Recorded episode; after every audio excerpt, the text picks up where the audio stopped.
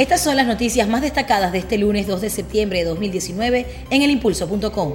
Una situación de emergencia están viviendo en estos momentos en el país los pacientes que padecen de SIDA, toda vez que hay un 70% de fallas en los retrovirales y otros mecanismos para el combate de esta enfermedad que afecta en estos momentos a más de 300.000 personas en todo el país.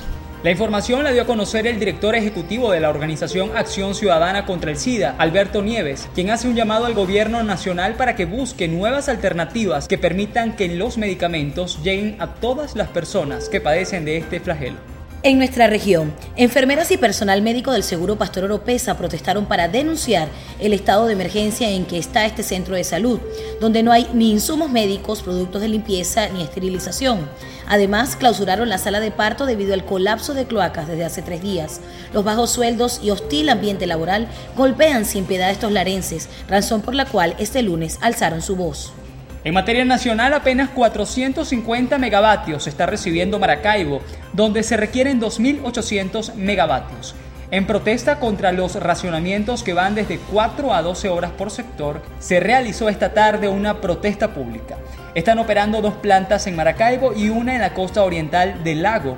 Inactivas se encuentran tres. La temperatura es de 42 grados y se está haciendo insoportable para la población que no puede utilizar los aparatos de aire acondicionado.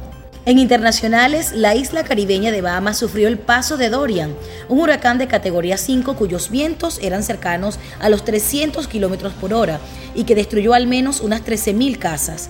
El paso de este fenómeno natural se convirtió en el más fuerte nunca antes registrado en dicha nación. Arrasó casas, tejados, volcó autos y derribó postes eléctricos.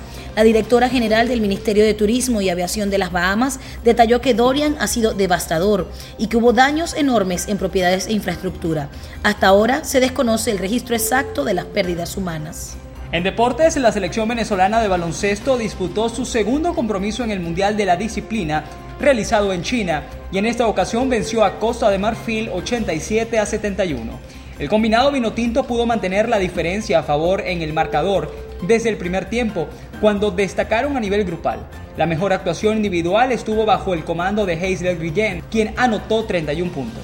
El próximo partido de Venezuela será contra la selección local, China, el día miércoles. Con una victoria, los vinotintos podrán clasificar a la siguiente ronda. De esta manera finalizamos nuestro resumen informativo, recordándoles que pueden seguir informados a través de nuestro Instagram, Twitter, Facebook, Telegram, YouTube y en nuestra página web www.elimpulso.com. Quienes tuvimos el placer de acompañarlos, hay de Luz Cardoso y Enrique Suárez en la edición de Luis Miguel Rodríguez. Será hasta mañana.